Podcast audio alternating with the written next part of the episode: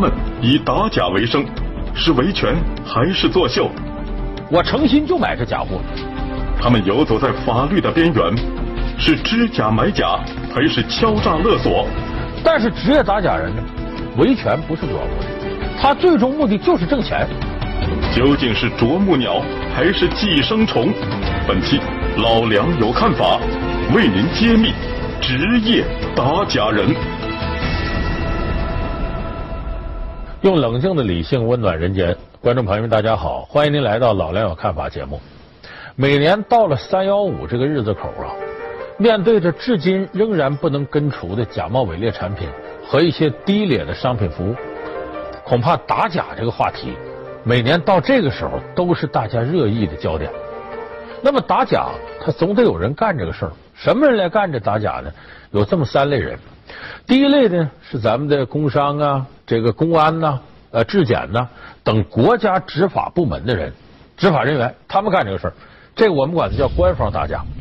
第二种呢是咱们每一个普通消费者买了东西发现是假的，上当了，那么我们就要呃进行追赔，甚至呢，如果你要不赔偿的话，我就起诉你。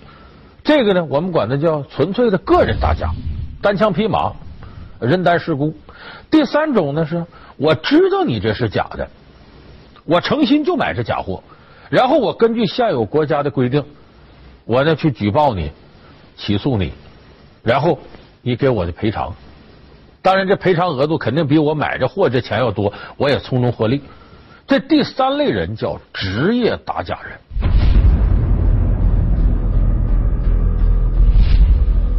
这职业打假人，我们顾名思义就知道，他是以打假当做营生，当做获取收入的，哎，这么一个手段。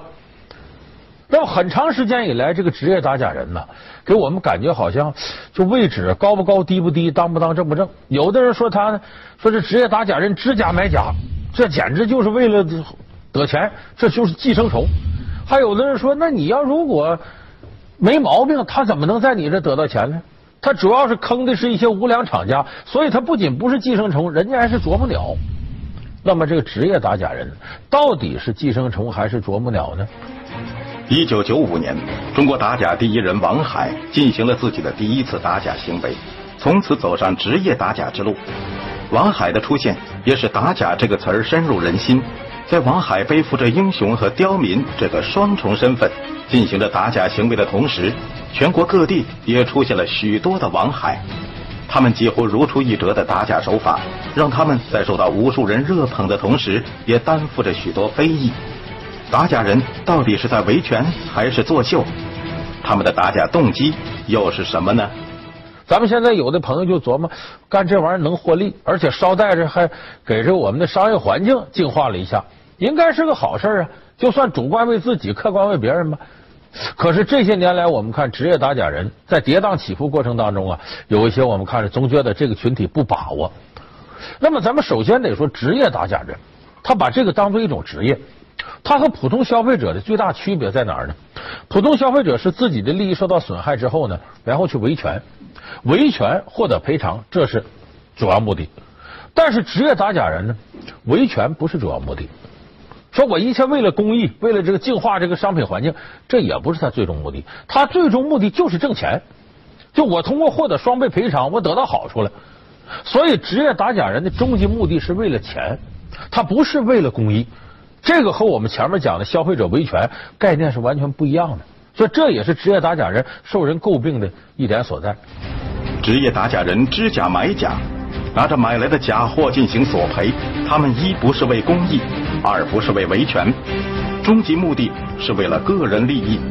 如此看来，打假英雄的名号与他们并不相称，甚至有人将他们比作了寄生虫。有的观众说：“那也不对呀，那咱们普通消费者吃了亏了，你不也为了赔偿，也为了钱吗？那跟人家有区别吗？”区别大了，它的最根本区别在于呢，当你得知这个产品是假的的时候，你的实际利益受不受到损害？我们普通消费者买东西，当你知道它是假的时候，你利益已经受到损害了，你已经买到手了。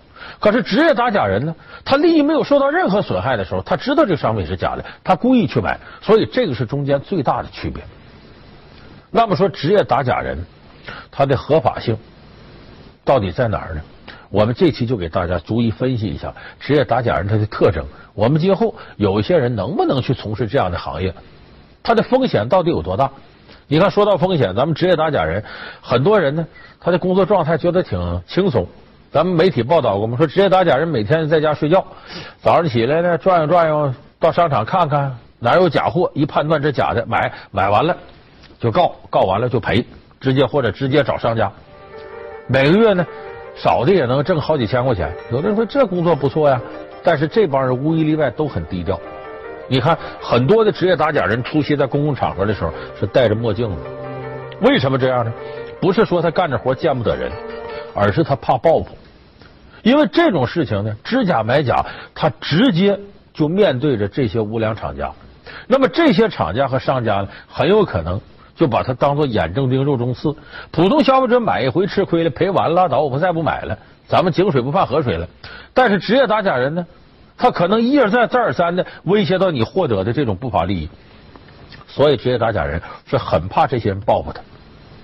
那么说，职业打假人从什么时候开始有的呢？这个事儿得追溯到二十年前。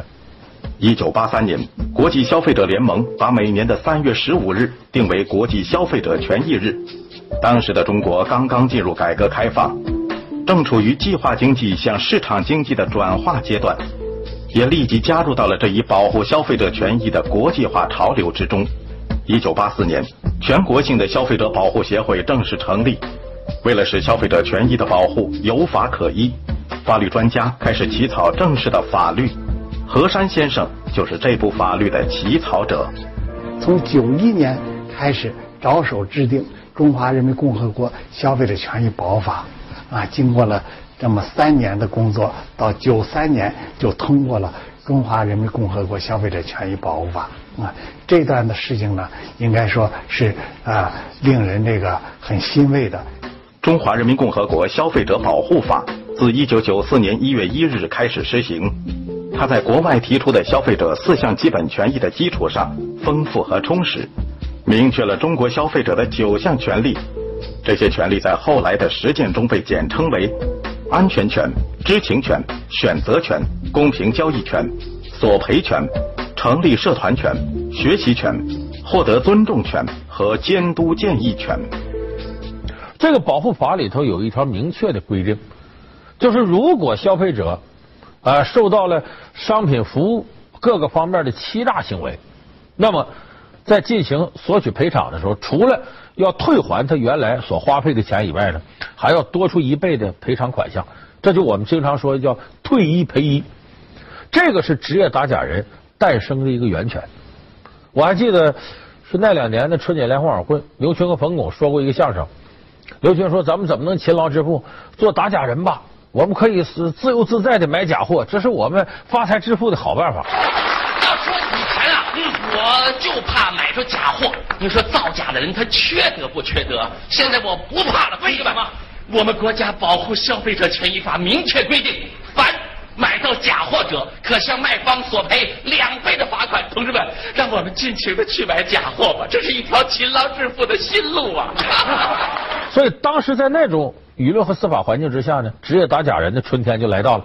其中最有代表性的，也是职业打假人的拓荒者谁呢？我想这名字大家基本都知道，就是王海。你知道不见得知道他长什么样？为什么？王海只要出现在公众面前，基本都是戴着墨镜。王海长什么样呢？我跟大家说实话，我知道他长啥样。我们曾经在一块做节目的时候，呃，做到这个有关消费者权益保护的时候，他在后台啊吃盒饭的时候，把那墨镜摘下来了。我当时就在旁边，我还看他两眼。当时王海第一反应是这手一遮，然后吃完饭迅速把那墨镜又戴上，擦擦嘴什么的。王海为什么会有这样的反应？这其实不难理解。要知道，王海在打假过程中得罪过不少人，害怕被报复，也受过报复。从一九九五年到现在，王海的打假生涯已经接近二十年。那么，他是因为什么开始走上职业打假这条路的呢？一九九五年呢，王海那阵儿刚二十二，就大学刚毕业。毕业呢，他在这个北京城里有一次啊，进到一个商厦里边，一看呢有一个标说日本索尼耳机，那个耳机八十五块钱一副，他就买了两副，花了一百七。回到家里头呢，一用，他发现这耳机是假的。那一般人肯定生气了，我得到那商厦退去。但王海是学法律的，他明白这个，他也知道九四年一月一号颁布的《消费者权益保护法》那条规定，退一赔一。他眼珠一转，计上心来，他接着又返回那商厦，又掏出八百五十块钱买了十副这种耳机，这不加一块花了一千零二十块钱买了十二副耳机，然后他找商家索赔。这商家一看这个情况，是这。你开始买呢，我承认我这是假的，你不花了一百七吗？那两副，哎，我把这钱退给你，我再赔你一百七。可你后边那十副就不对了，你知道我这是假的，你怎么还来买了呢？这可不行啊！后边的我不能赔你了，我赔你前面一百七。当然你说你来回跑费劲，咱们就私了，我给你再给你二百块钱，行不行？王海不干呢，那能行吗？王海就把这事儿见官了，找到这个消费者协会，找到这个呃工商相关的一些部门。结果这事儿一曝光呢，商家最后总共多给他赔了一千零二十块钱，就买这些耳机一千零二十块钱，又另外再给他赔了一千零二十。结果这个事儿使王海声名大起，王海也意识到哦，原来这个还能挣钱呢。在接下来一个月以内，王海通过这种方法陆续多挣出来八千多块钱。王海一看，这真是条道。接着呢，他从那个亲戚朋友那儿借了有几十万块钱，然后买了一家电子产品的假货。后来向这个厂家索赔，最后他得到了二十多万的赔偿金。那一年，王海的个人打假行为在中国消费者协会和媒体的共同关注下，迅速成为社会关注的热点话题。作为中国打假第一人，王海的名气越来越大。一九九五年，王海成为第一位中国保护消费基金会设立的消费者打假奖的获得者。一九九六年。王海被媒体评为中国的新闻人物，并应邀参加中央电视台《实话实说》第一期节目。一九九七年，《南方周末》称王海是脚踏实地的爱国者。一九九八年，克林顿夫妇访华，在构筑二十一世纪的中国座谈会上，王海与克林顿夫妇对话，克林顿称王海为中国消费者的保护者。二零零零年。王海领导的公司入选《新周刊》新锐企业排行榜。自那以后，王海是走上了这条道，这行我干啊！你看又能发财又什么的。可是我们也知道，这个过程啊，他得罪人，很多人琢磨就看他来气，要报复他什么的，他也是小心谨慎。但是在这条道往前走的时候，王海并没有栽在别人的报复上，而栽在了自己的行为上。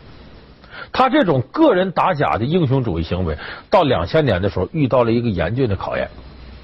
当时呢，有一个人给他打电话，说有一家公司啊生产的产品呢假冒伪劣，质量很次，他获利还挺丰厚，你能不能就是代表消费者收拾他一把？王海说可以啊，这职责范围内的。王海呢就做了一下调查，买了这个产品，然后分析找专家，这确实是假的。这么着，王海直接找那厂家了。你说说吧，这事怎么办吧？厂家说咱私了吧，别见官，见官我们这产品没法生产了。我这给你钱，就这么陆陆续续啊，给了王海十几万。但王海认为这钱不够啊，这我要捅开了，你这整个都停产，你损失大了。给我十几万就拉倒，你少说你得给我一百万。王海这个时候不太地道的事是什么呢？已经接了人这十几万了，他没停手，还继续调查取证，向对方要了一百万。所以这一下，这叫不讲江湖规矩。这潜规则它也是规则呀。结果把这厂家给逼急了，人家索性开个新闻发布会，干嘛呢？在底下偷偷的呀，把王海索要一百万这个录音录下来了。录完了之后呢，在发布会上发布。这一下，王海是声名扫地。你看，本来你打假还带点公益性质，你个人得好处是法律范围内的，你是干嘛？向人利钱了？而且这个逻辑顺理成章，你要收了人家一百万，怎么办？你就放过他了，那你这是干好事吗？你这不等于是纵容犯罪分子吗？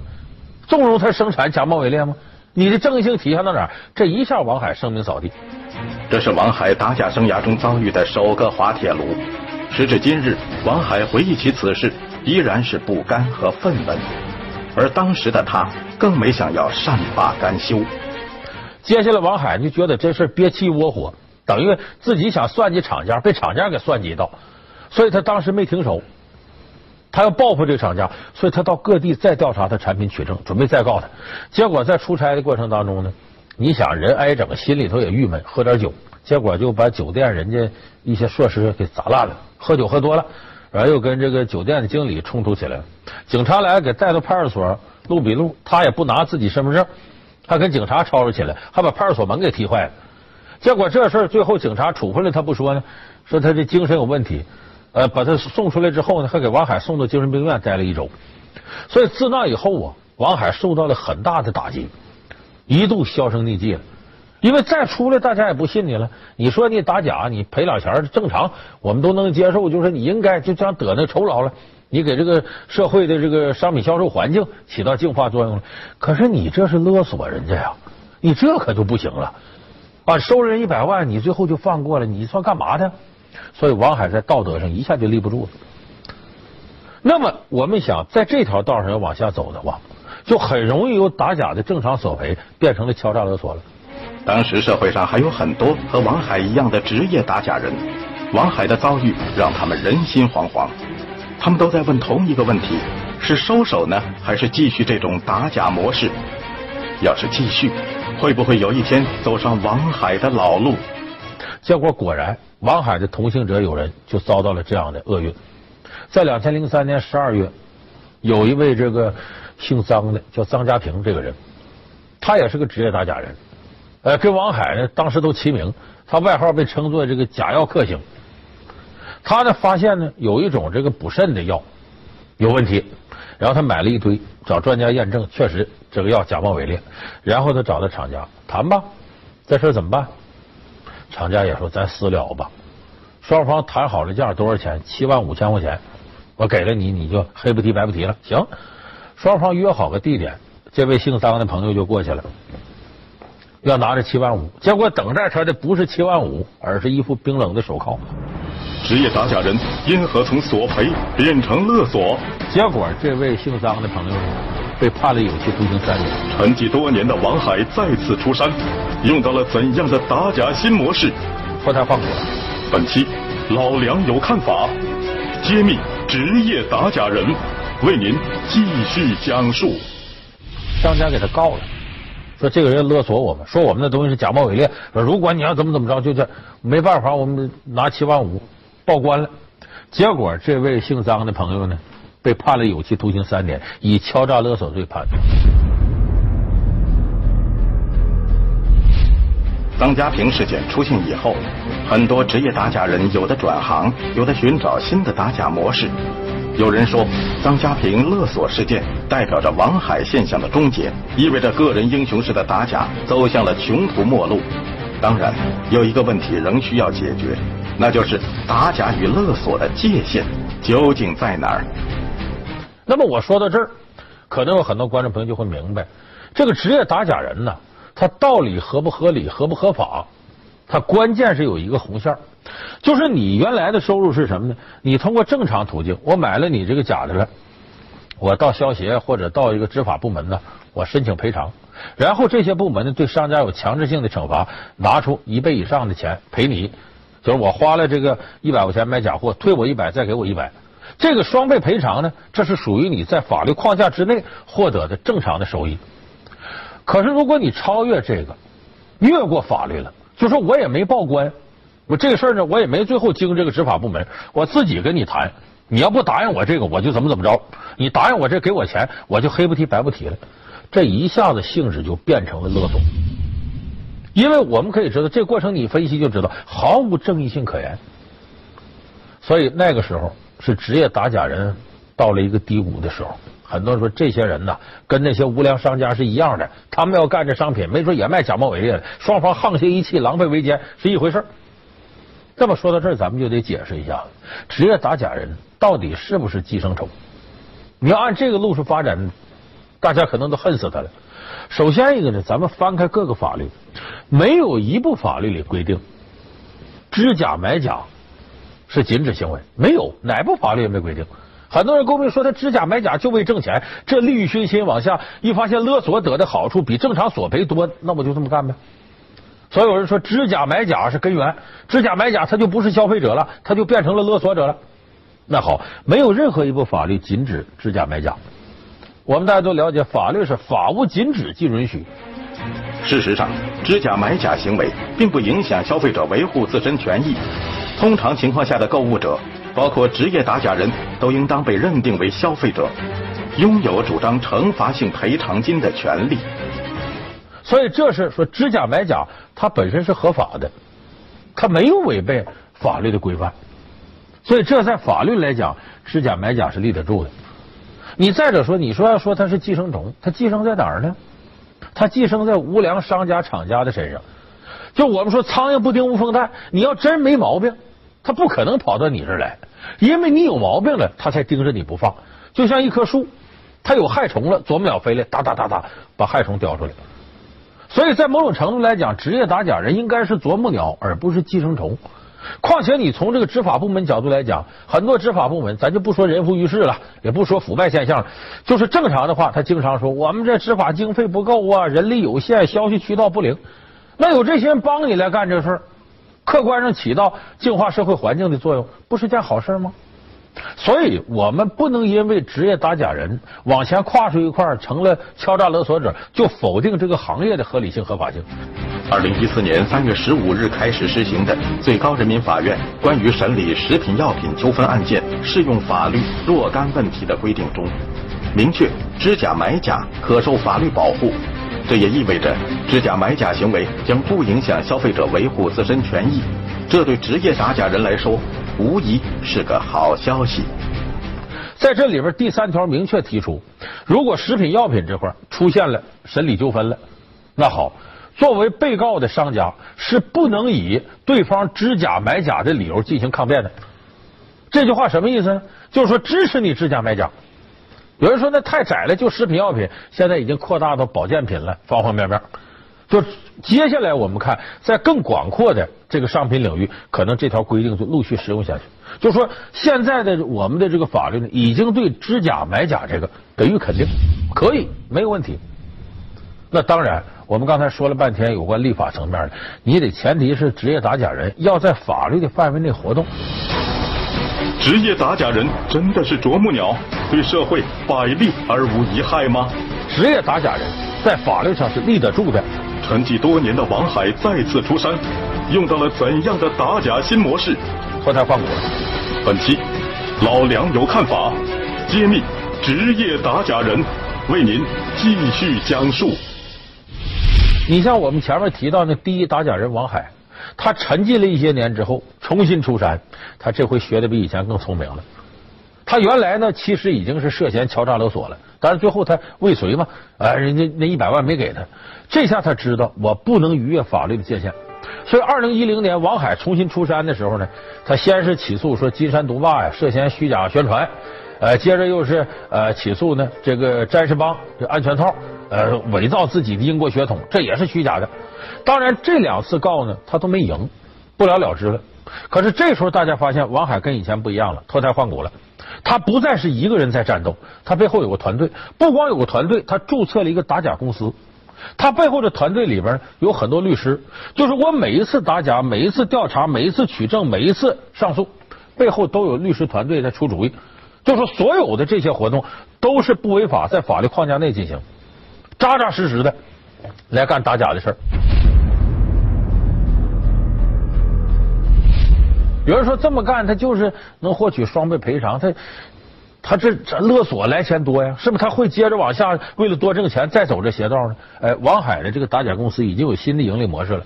第一个呢是属于奖励金，你看他曾经告耐克篮球鞋有一款，说是国外卖的比国内居然便宜五百多块钱，国内卖的还贵，而且国外是双气垫，国内是单气垫，你这就违法了。所以他去举报这个事儿，咱们的当时工商耐克篮球鞋开了一个四百八十多万的罚单，然后呢奖励给王海十万块钱，奖励给你。所以王海这时候一个盈利模式呢是和政府部门合作，比方说烟草专卖局委托他，你给我打假打假烟，然后呢打假烟之后呢，呃获得的成绩里面呢有一份归王海，哎给你拿出来作为你的奖励金。所以这是他的盈利模式，这来自官方。另外一个来自民间，就比方说我生产一种商品，我没等生产呢，还没卖差不多呢，假冒伪劣的出来了，这极大的破坏了我的这种秩序。有说那你报关呢？咱有的时候这个执法部门的工作效率，这咱都没法说。那么这个时候呢，厂家想到找王海，王海有这经验呢，职业打假，你帮我去完成这个事儿，争取把这些造假的都绳之以法。哎，王海最大一单这个生意，他挣了二百万。哎，这也是他的一个途径。现在很多职业打假公司就变成这样了。比方说，哪个厂家委托我，我去打假去，我要接了这活了，另一个打假团队就别插手了，这都形成江湖规矩了。所以，王海现在呢，他牢牢把握准了，我不能够从原来赔偿这块一下过渡到这个勒索。那既然赔偿额度不高，退一赔一。才双倍的那好，那么我通过其他渠道奖励啊，或者给别人干活受雇佣。但是这个时候我们注意到，不等于他就不涉及一些具体的法律问题。你比方说，我刚才提到的，他即使不去说是啊私了啊，最后你给我钱了，我就是放过你了，就类似封口费。即使他不是这样，也容易出现什么呢？这个厂家他出于各种各样的目的，明明那一方并没有造假的，他想击垮同样的竞争对手。我委托你打假团队，你专门给我收拾他，盯着他。打假人越来越多的走向公司化运作，几乎全国各地都有打假公司。然而，无论王海这样的职业打假人如何更新换代，成立公司打假，利用律师维权，依托调查公司取证，只要他们的目的是盈利，打假就很有可能转变成下假。职业打假仍然是一把双刃剑。说白了就是你去打他的同时，这是怀着不正当利益在里头。这种情况，作为一个公司来讲，它要盈利，很有可能就陷入到这个怪圈。所以我们说，职业打假人在法律上是能立得住的，但是一定要严格监管，因为追逐利益的这样的公司，稍不留神就容易滑向违法犯罪的边缘。所以，我们现在对职业打假人态度是呢：你只要不逾越法律的界限，你还在原来赔偿范围内或者领奖金范围内，你没有进入到勒索这，那好，那么你就是立得住的。我们这个国家从政府到公民应该支持这种行为，他主观为自己，客观为别人，净化了我们社会。还有一种就是，你不能把你这种打假行为呢用来充当不正当竞争的一种手段，这个也是不允许的。人家明明没生产假的，你带着。造谣生事的目的去找人家去，最后结果法律也会以诽谤罪以及其他罪名对你进行严惩。所以，职业打假人在法律上是立得住的，没有问题。我们也应该去支持他，但是对这个行业必须要严加监管。说白了，他不是为了公益，他就是为了钱。我们老百姓对职业打假人是不可能百分之百放心的。酒店内意外滑倒，警示牌摇身变为商家挡箭牌。那是不是他立了这个牌了？要再有人摔倒了，那跟店家就没关系了。概不负责，究竟是法律允许还是霸王条款？那这个条款有没有效呢？下期老梁有看法，跟您说说，概不负责，谁说了算？好，感谢您收看这期老梁有看法，我们下期节目再见。